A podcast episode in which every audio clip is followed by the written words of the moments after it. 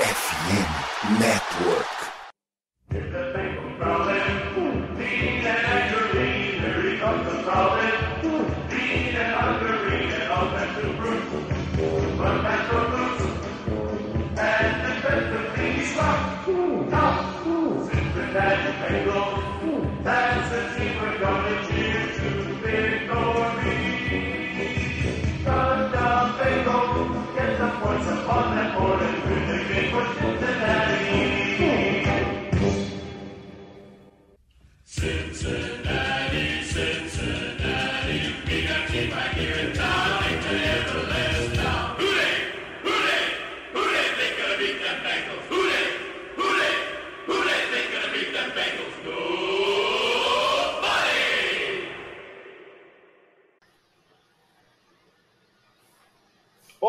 Olá, seja muito bem-vindo ao podcast Day BR, a casa do torcedor do Cincinnati Bengals do Brasil.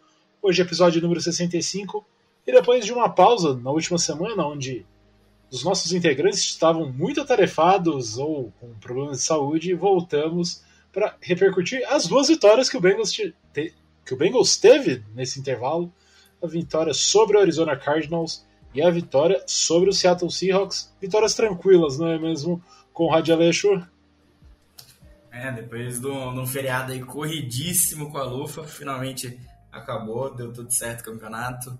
É, tirando a parte que ficamos em segundo, né? Perdemos um jogo é, disputado aí contra um, do, um, dos nossos rivais aí. Mas é. Deu, deu pra dar um pouquinho de emoção também com o Bengals no final de semana. E aí, Lucas, é, você passou bem no trabalho? Você estava ali de plantão, foi tranquilo assistir esse jogo do Bengals no trabalho? Olha, o contra o Cardinals até foi. Eu dei dois plantões seguidos, né? O contra o Cardinals até foi. Agora esse contra o Seahawks, meu amigo. A guerra torando lá em Israel, né? A Gaza, Hamas para lá, de raiz islâmica. e o ataque nada, né? Só a defesa salvando. Mas estamos, estamos vivos estamos vivos, estamos operantes e vamos comentar sobre esses dois jogos, né? Aliás, falando de notícia jornalística, nosso flagzinho virou esporte olímpico, né? Sim, sim, virou. Não esse flag que vocês paulistas gostam de jogar, essa frescura de, de 8x8, contato, punch, field goal, mas os 5, os 5x5. Né? O tradicional, o, o, o mais querido. O das praias. O das praias. Não, o das praias cariocas é o 4x4. Ah, tá. É, o 5x, mas o 5x5 é o mais comum no Rio. É, é o mais divulgado no Brasil e também no mundo, né? É o que mais tem times, digamos assim, praticando. É, mas confesso que o 8x8 é mais interessante. Essa porradinha que rola na linha é legal. Enfim, aí já estamos, já trouxemos aí um pouco da nossa vida na última semana. Vamos falar um pouco né, sobre o Cincinnati Bengals. Sempre lembrando que para entrar em contato com a gente, tanto no Twitter quanto no Instagram, arroba. Eu sou Ricardo B. Bossi, Conrad é o Conrad, underline Aleixo e o Lucas é o Lucas Sentes. Mande mensagem para a gente, um abraço, sugestão, é, caso você queira entrar no grupo do WhatsApp da torcida, manda também mensagem para a gente que a gente passa o link para você. Tem também sempre divulgando aí o pessoal da Benganabis, a Toba, que tem feito um trabalho muito legal, principalmente no Instagram. Normalmente, depois dos jogos aí que tem os game balls, eles estão traduzindo o conteúdo que o Bengals posta.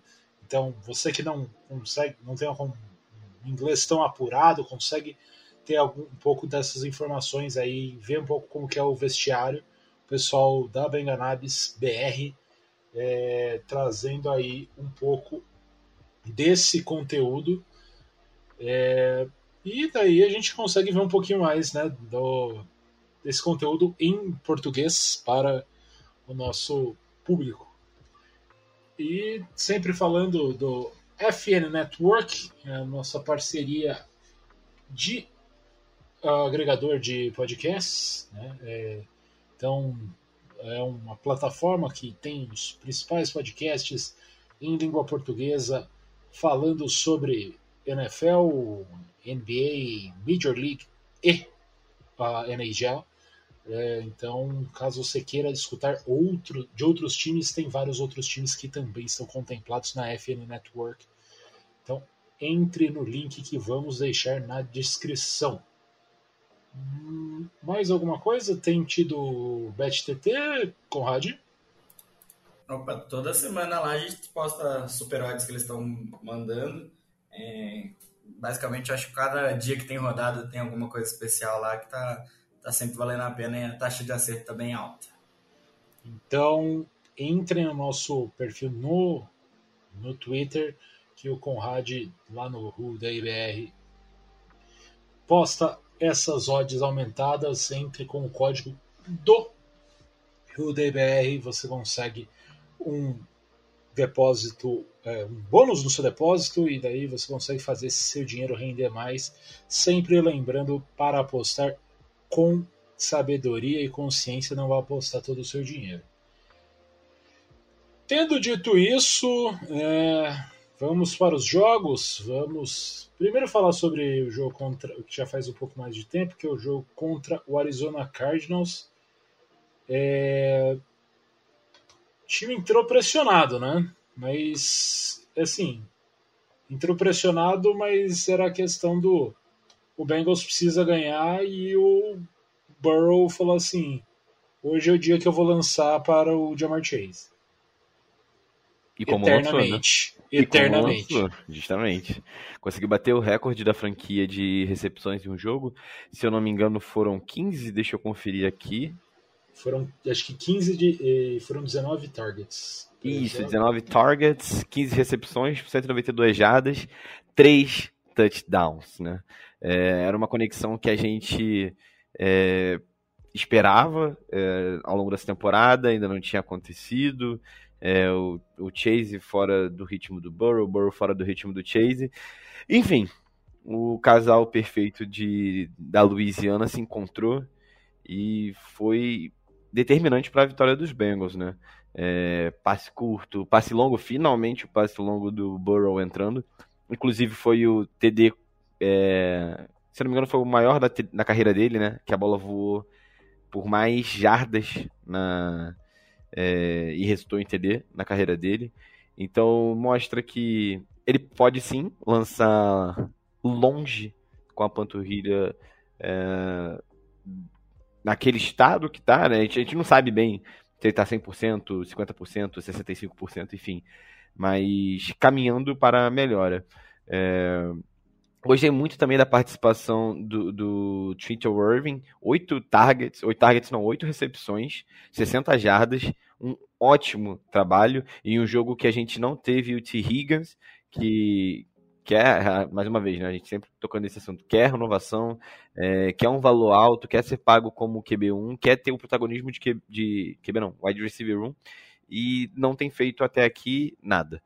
Né? E aí o Chantal Irving, um cara que é barato, um cara que o vestiário adora ele, né? A gente vê pelas, pelas comemorações, o pessoal tá sempre é, incentivando ele. Teve o, o, jogo da carreira dele.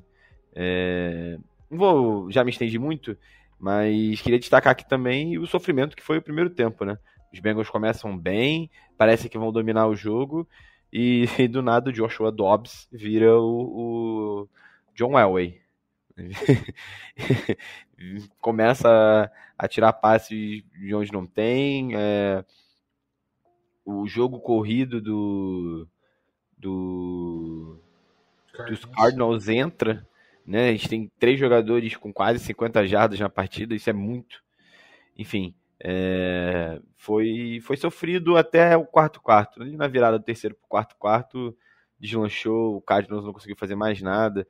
Dobbs com duas interceptações, a defesa apareceu, né? o, o front seven apareceu. É, e vou deixar aqui, agora deixa pro, pro nosso cara da defesa, né, Conrad? É, o, o mais bizarro desse primeiro tempo ter sido tão tão acirrado é que a defesa do Bengals conseguiu for, forçar três, quatro trainouts, né, do ataque do Cardinals. Então, é, o ataque começou muito bem, mas começou a, a, a decepcionar um pouco depois, né. É, até conseguiu andar bastante, né. É, mostrou ainda que não conseguiu ajeitar o, jogo corrido ainda, é, principalmente para quando precisa ganhar é, jardas curtas no, com, com o jogo corrido, né? Até a, teve algumas terceiras descidas, algumas a, a quarta descida na, na, boca da endzone também que acabou depois virando uma interceptação para TD e mas eu gost, gostei bastante que nesse jogo a gente conseguiu ver a defesa começando a voltar a se encaixar, né? Por mais que ainda tem um ponto é, claro que, que é o buraco dessa defesa, que, é, que são os motions no backfield, que a defesa ainda não consegue é, se defender muito bem, tem tomado big plays né, é, nos últimos jogos é, quando acontece isso, mas é, tem aparecido em momentos importantes, né? É, não, só, não o jogo inteiro, mas quando quando você tem mais precisado da defesa, eles estão lá fazendo as jogadas que precisam. Ah, e nesse jogo a gente pode. A gente tem que destacar o Trey Hendrickson, porque ele teve um jogo primoroso de dois sacks e meio, conseguindo pressionar.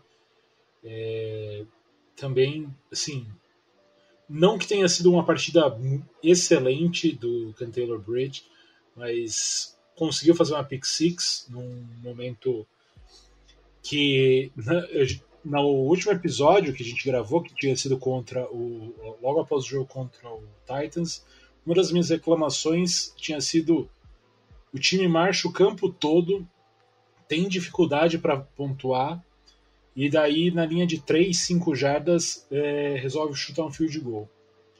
Daí nessa semana, pelo menos, o, nessa semana contra o Cartons, o Zach Taylor chamou a quarta descida, o time não conseguiu, e na jogada seguinte, o adversário com as costas na parede lança uma interceptação, que é uma pick six, que é Taylor Bridge leva para zone. E daí isso começa a tirar o, o, o, jogo do buraco. Né? O Bengals tinha tomado a virada e então estava 14 a 10 para o Arizona Cardinals. Essa interceptação já no two warning, depois do two warning, dá um alívio, o time volta é, vai para o intervalo ganhando, volta com um pouco mais de tranquilidade. Aí tem o passe longo que entra do, do Burrow Chase, abre 10 pontos, calmou galera, o jogo está na, na, nossa mão e daí o jogo deslanche. Então, assim, mostra um pouco daquela questão de você pode ser um pouco mais agressivo e essa defesa, como o Conrad acabou de dizer, começou a mostrar suas cartas. O que a gente pôde ver muito melhor na semana contra o Seattle Seahawks. Não sei, se vocês quiserem falar mais sobre o jogo do Arizona Cardinals, deixo aberto, mas qualquer coisa a gente já pode mudar para o jogo dessa semana, que daí a gente pode falar mais sobre essa defesa que definiu o jogo, né? O que estava me incomodando na defesa dos Bengals esse ano é que eu sentia é, muitos altos e baixos dentro da partida. Ano passado a gente teve um período disso também, é, de primeiros tempos péssimos ou primeiros tempos excelentes, e aí no segundo tempo a defesa nem o ataque jogam, e aí a partida fica difícil, ou a defesa e o ataque resolvem jogar e o jogo se acerta. Por exemplo, contra os Buccaneers, né? O time estava tomando 17 a 0 no, no intervalo e já vira o terceiro quarto vencendo. É, então, é, um, altos e baixos que, obviamente, não vão ser todo dia que você vai conseguir voltar.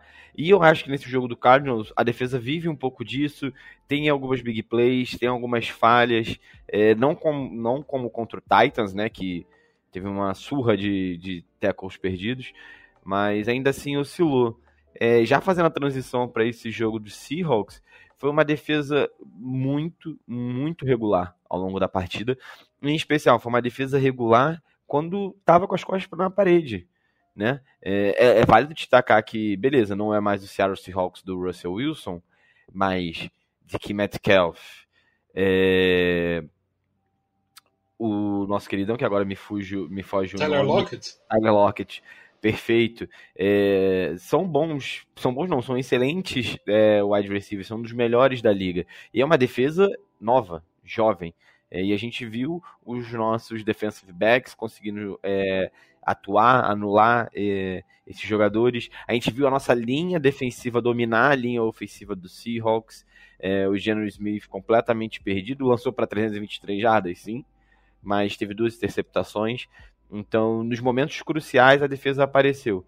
E é bom saber que os Bengals ainda têm isso, né? A nossa grande questão com o time esse ano é, antes de começar a temporada era justamente como a secundária ia se comportar, uma secundária completamente nova. A gente perdeu três peças titulares da secundária de um ano para o outro.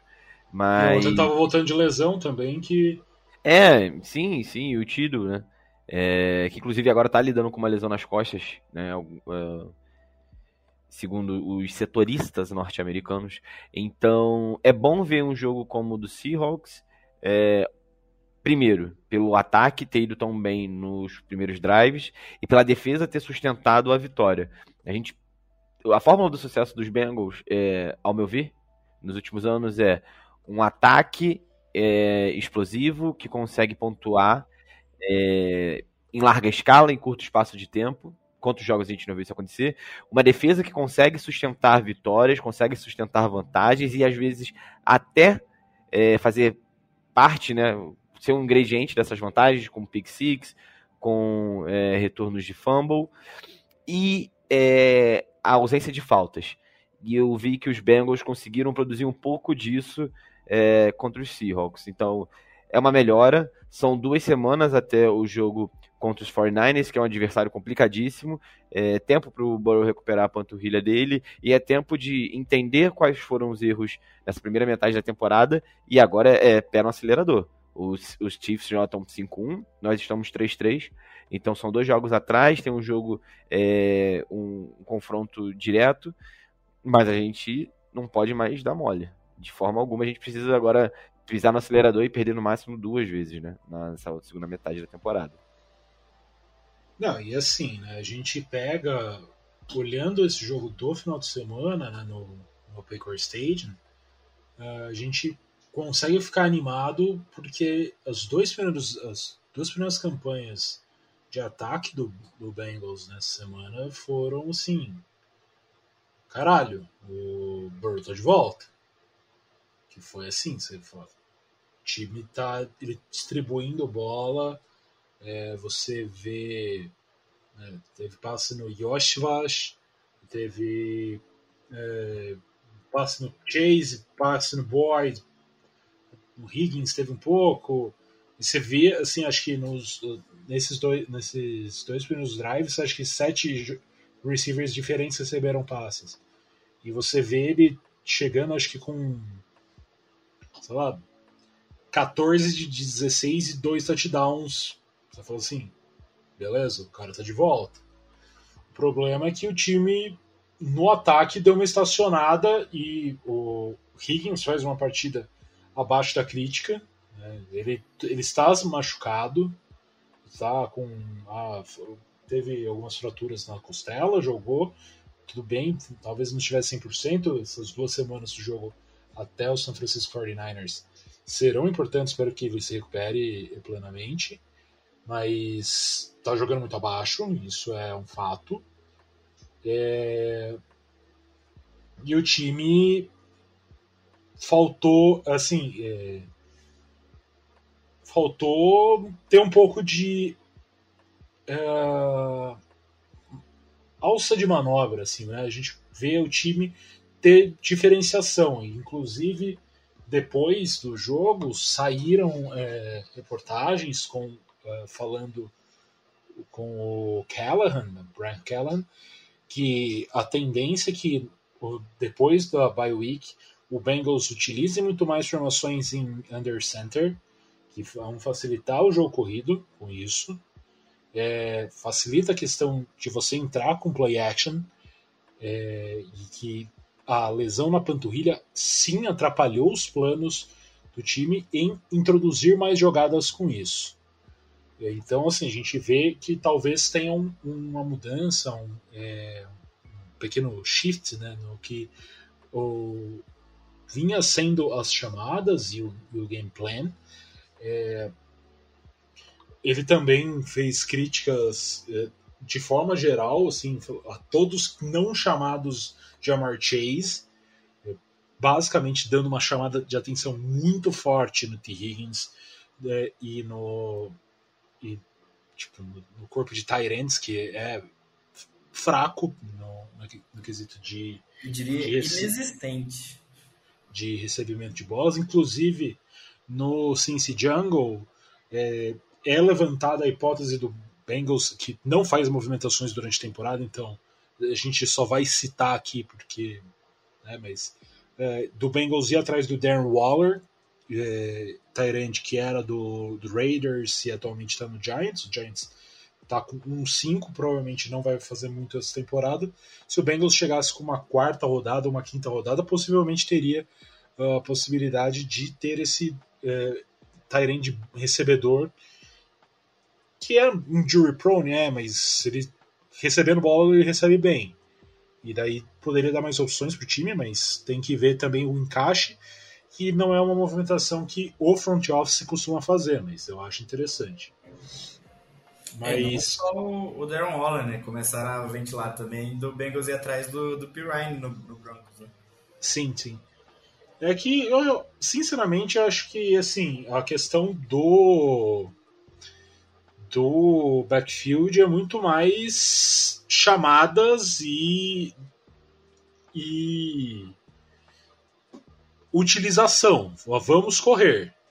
O, na questão de Tyrande eu vejo deficiência em número de jogadores e qualidade de jogadores. Então eu acho que aí tem duas, são dois caminhos um pouco diferentes. Mas sim, teve também essa, essa essa discussão a respeito do, do Pirine é, ser uma opção de retorno para o Bengals. É, é, o, Lucas tinha falado de o Bengals entrar pressionado no jogo contra o Cardinals pela vitória, mas eu acho que nesses dois últimos jogos, não só, não só a pressão pela vitória, né, que a gente até brincou que podia ser de meio a zero, que o que importava é chegar na Bye Week 3-3, mas grande parte mostrar que o ataque do Bengals estava de volta, né? e acabou que a gente não teve. A gente teve alguns flashes de alguns momentos de que isso aconteceu, mas o ataque de fato não correspondeu, né? Deixou muito a desejar ainda. É... Hoje, o Bengals é o pior time da NFL em jogadas explosivas, tanto em corrida quanto em passe, e é o pior ataque da NFL em, em pontuação total, e eu acho que o penúltimo em EPA por play, em EPA por jogada, né? Então, não está funcionando, né? Alguma coisa tem que mudar, mudar. A gente até chegou, a gente anima, né, de ver o, o Burrow realmente voltando a, movimentar, tentar criar jogadas, mas a gente sabe que isso tá, tá longe do ideal, né? Quando ele tá tendo que realmente se virar e criar é porque o ataque não tá funcionando direito. É, se o ataque não funciona direito, pelo menos a defesa, né, como a gente já disse, mostrou seu valor, principalmente na na estrupica mas não cai, né? Ali no Bend Not Break, é, na Red Zone, e inclusive daí tem alguns dados né, que trazem como essa defesa joga bem nesse campo reduzido nos últimos anos.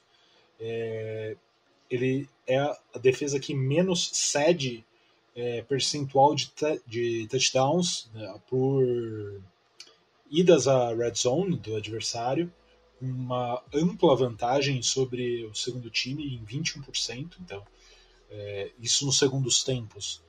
Então você vê que o Lunar Room consegue fazer ajustes legais. É, a gente vê que nessa partida foram quatro idas do, do Seahawks até a Red Zone e só três, é, só três pontos, né? Foram uma interceptação é, do, do Michael Hilton, uh, três pontos de field goal e dois turnovers on downs. É, nessa partida, outro jogador que chamou muito atenção desde o começo foi o Ken Taylor Britt. Esse, nessa partida ele foi assim, ele estava fazendo uma marcação na maior parte do tempo em cima do DK Metcalf.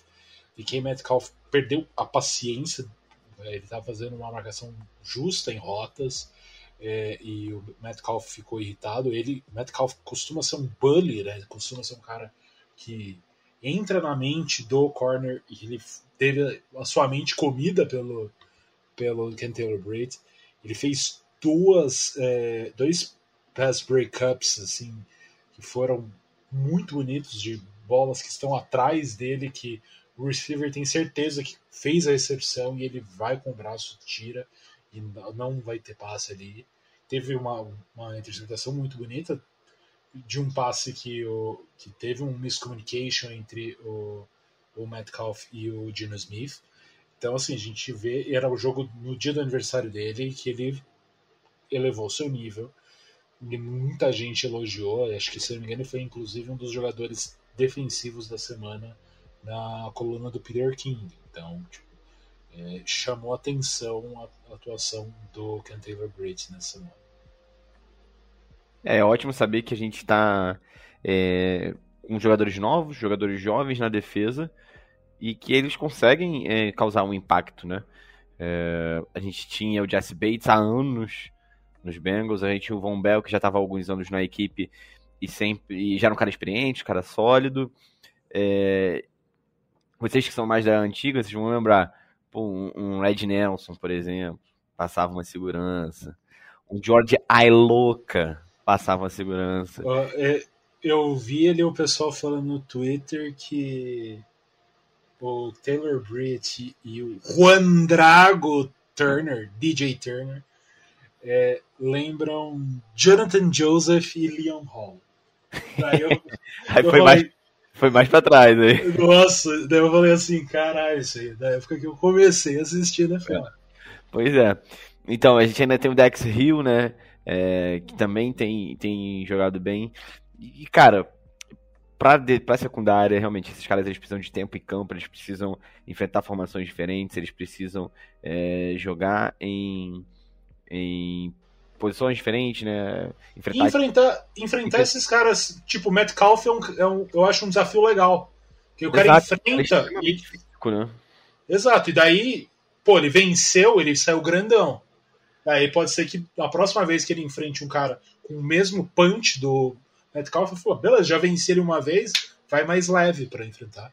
É, e não é que o Ken Taylor Bridge, por exemplo, respeitou o, de, o, o Metcalf e, e, ficou cinco jardas atrás. Não, tinha snap, porque ele ia lá, ia para o bump e conseguia ganhar, conseguia atrasar a rota do Metcalf.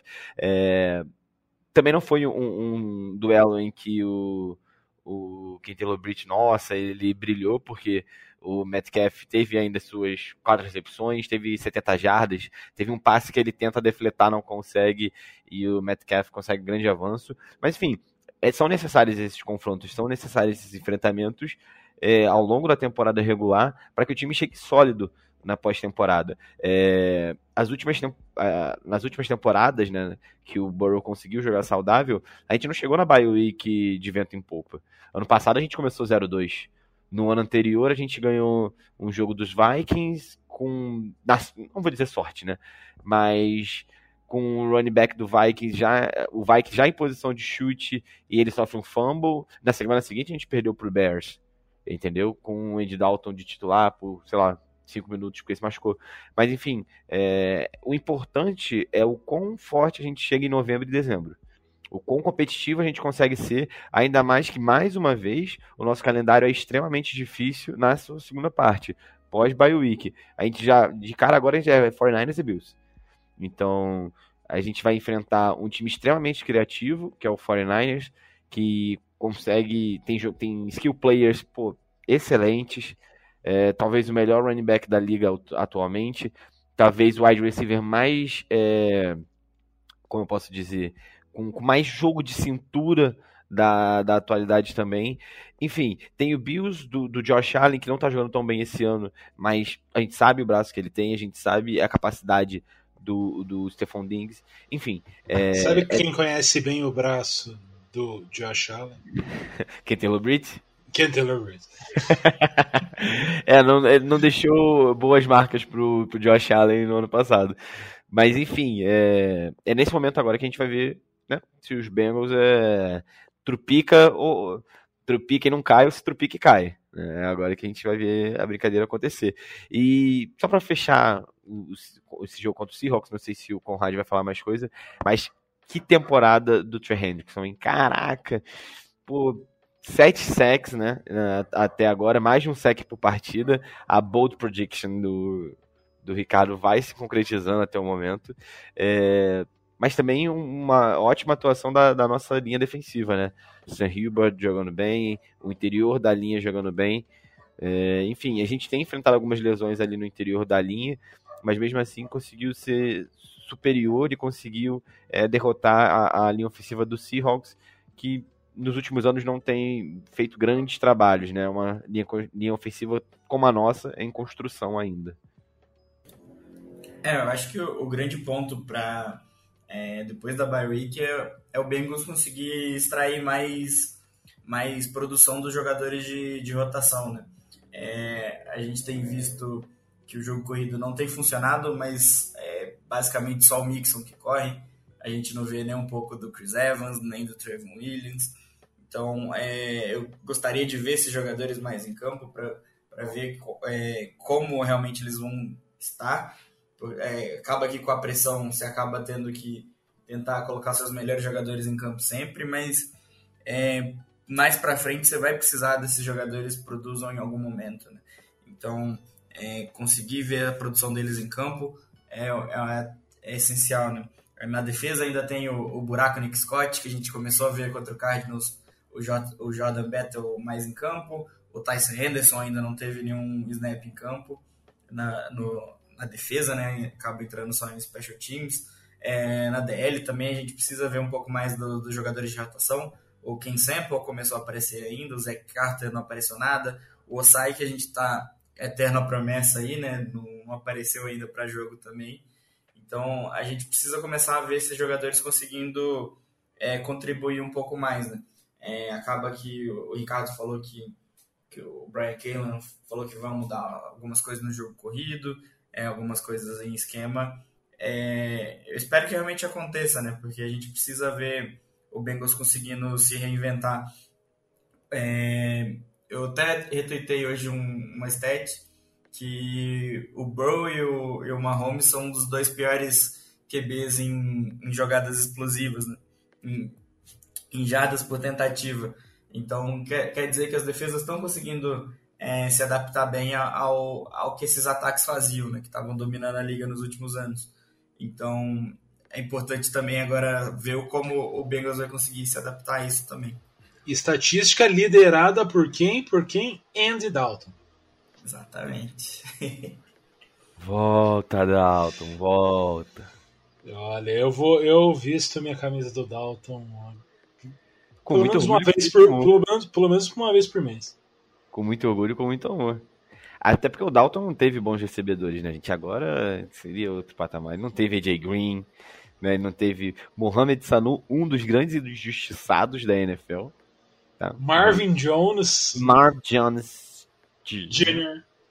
E ainda teve o, o Tyler Boyd, né? Tyler Boyd chegou a jogar com, com sim, o Dalton. Sim, Tanto que aquele o famoso passo famoso. Do, Dal, do, Dalton que eliminou o Ravens e deu a vaga pro Bills depois de muito tempo foi pro Boyd.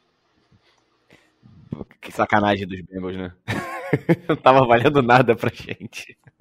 Aliás, vocês falando da época de Dalton aí, é, a OL do Bengals hoje está classificada em vigésimo, a vigésima melhor OL em, em, proteção de passe na, na PFF.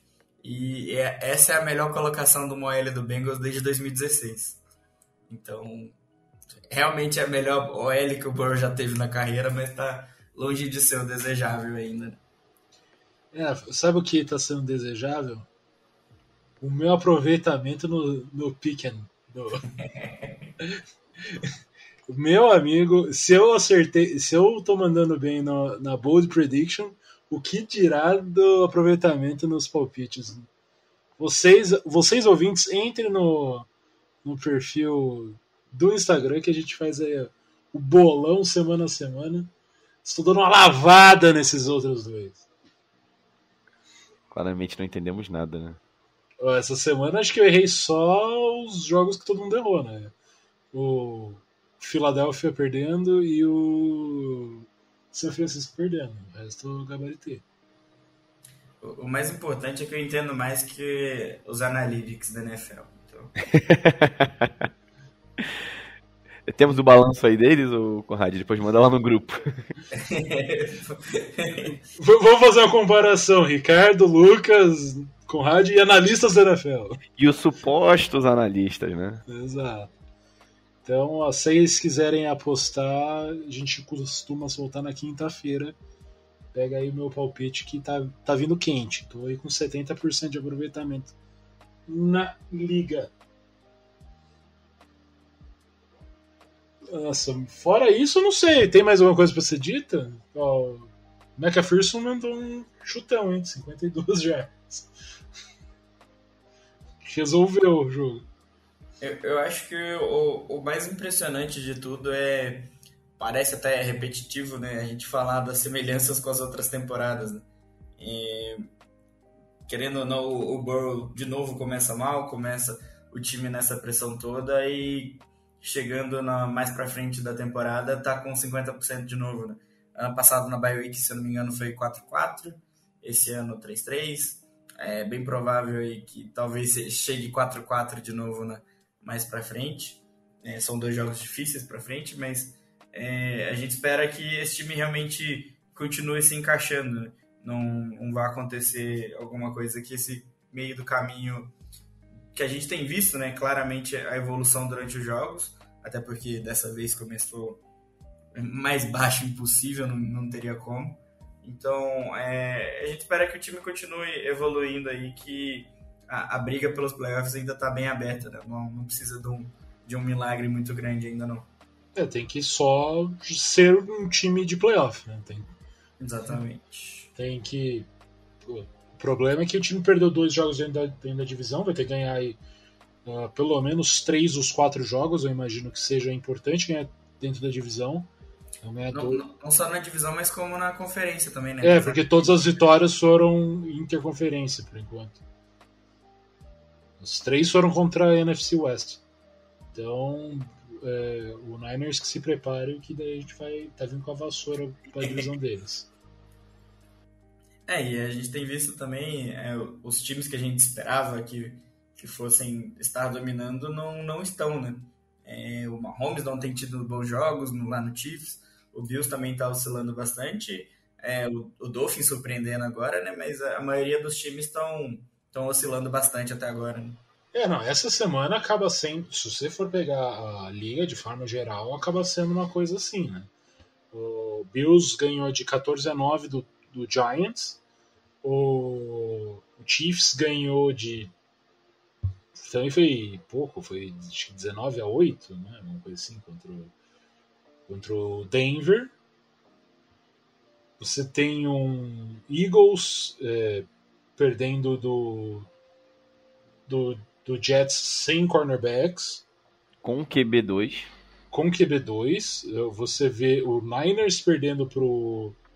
pro Browns com o Browns, é, com o PJ Walker sendo o quarterback.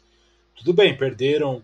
Inclusive, isso é uma questão que talvez é, para o jogo da semana que vem, né, não do, próximo domingo, do outro, daqui a 10 dias, é, seja relevante, porque teve Debo Samuel saindo machucado, teve o Christian McCaffrey sendo machucado e teve Trent Williams sendo machucado. Imagino que dois desses devam, devam jogar na próxima segunda-feira contra o Minnesota Vikings. Mas existe a possibilidade de ter uma, um agravamento ou não estar 100% ainda quando for enfrentar o Bengals, que são três dos principais jogadores da equipe do San Francisco 49ers. É, eu, eu, acho que esse resuminho que a gente passou agora pela liga, apesar do Eagles, por exemplo, do Chiefs estarem 5-1, é, mostra que a NFL cada vez fica mais equilibrada, né? A gente chegou na semana 7 e não tem mais nenhum invicto. Só tem um time que não ganhou nenhum jogo. É, se você pega anos atrás, 5, 10 anos atrás, sempre tinham os mesmos times é, 0-6, tinha os mesmos times 6-0, e hoje a gente já não vê isso. A gente vê uma liga muito mais parelhas, jogos muito mais complicados. Ah, os Bengals venceram o Cardinals. Ok, o Cardinals venceu o Dallas. Dallas que venceu os Chargers e Chargers é um dos times fortes da AFC. Então, se você botar em perspectiva, se você ver os adversários, você entende que cada jogo conta. Cada jogo. É, e um, um adversário que o Bengals vai ter, acho que daqui é, são três jogos para frente, né, que é o Texans. Se a gente fosse olhar antes de começar a temporada, eu falava, esse jogo aqui é jogo tranquilo. Daí você vai ver, o Texans está com três vitórias, três derrotas, tá que nem o Bengals, e conseguiu boas, duas vitórias, venceu os Steelers, se não me engano, né? Sim, se, se, o CJ Stroud tá jogando muito bem. É, é, é para um calouro, ele vai, não, não compromete, teve só uma interceptação é, na temporada até agora, é, tá caminhando aí para não passar 4 mil jardas, mas chegar perto de 4 mil jardas.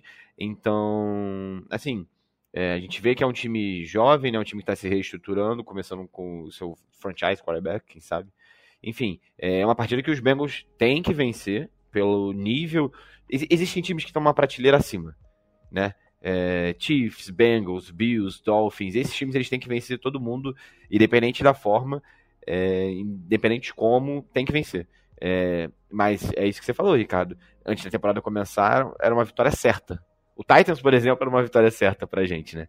E acabou não se confirmando. Então, é preciso entrar lá, jogar e vencer. Porque dezembro tá cada vez mais próximo, né? Em janeiro a gente já sabe, tem playoffs. É, e lembrando a força da FC Norte também, né? É, é a única divisão da NFL hoje que todos os times estão com 50% de vitória ou mais, né? E além disso, tem literalmente as duas melhores defesas da NFL hoje, né? A do Ravens e a do Browns, e a, e a do Steelers também sempre é, é bem, bem treinada e, é. e tem força, né? Então... Tem as duas melhores estatisticamente, tem dois dos jogadores com mais sacks, que é o, o Trey Hendrickson e, e o TJ Watt. Então você vê vários nomes muito fortes.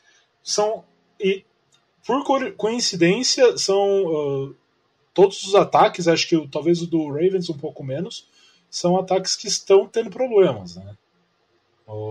Então, assim, aquele negócio, se o ataque do, do Bengals se ajeitar, pode ser uma para esses jogos dentro da divisão acaba sendo uma grande vantagem, porque você vê o Steelers tendo muito problema com o Matt Canada, que é o, o coordenador ofensivo, o, o Deshaun Watson não tá 100% e tanto que já jogou aí o, jogou um calor uma, uma semana, daí outra semana joga o PJ Walker. O Karim defesa... agora é o running back titular, né? Dos Exato. Eles têm uma defesa muito muito boa, mas o ataque tem várias fragilidades no, na equipe de Cleveland. Então você para e olha assim, pô, se o Bengals conseguir colocar ali nos trilhos essa divisão, para ser nossa não falta muito. E o time só tá um jogo atrás do do, do Baltimore Ravens. É, e o Ravens que tá tendo problema em cuidar da bola também, né? É, em fechar jogos também. Você vê esse último jogo, o jogo do final de semana, tava fácil, porque o, o Titans estava tendo problemas e ainda assim o time não conseguia fechar o jogo. Isso porque teve lesão do Tannehill. Teve, entrou o Malik Willis que tem um processamento lento. Você não via o. Sim. Eles estavam, o que o pessoal chama de transando em filme de terror, né? Tá ali fazendo de tudo para que o, pior aconteça. É que o, o Titans, diferentemente do semana contra o Bengals, não estava querendo ganhar. É, e é, é uma divisão que, é, é, por mais seja difícil os quatro irem para os playoffs, tem, tem muito time é, qualificado aí na, na, na FC, alguns até que a gente esperava que não fosse também. É, é, tem o Colts surpreendendo, o Raiders também está ali 50%. Então, mas é uma divisão que provavelmente os quatro times vão estar tá brigando pelos playoffs até ali a penúltima, última rodada, né? Então... Raiders, o time mais sortudo do da NFL, né?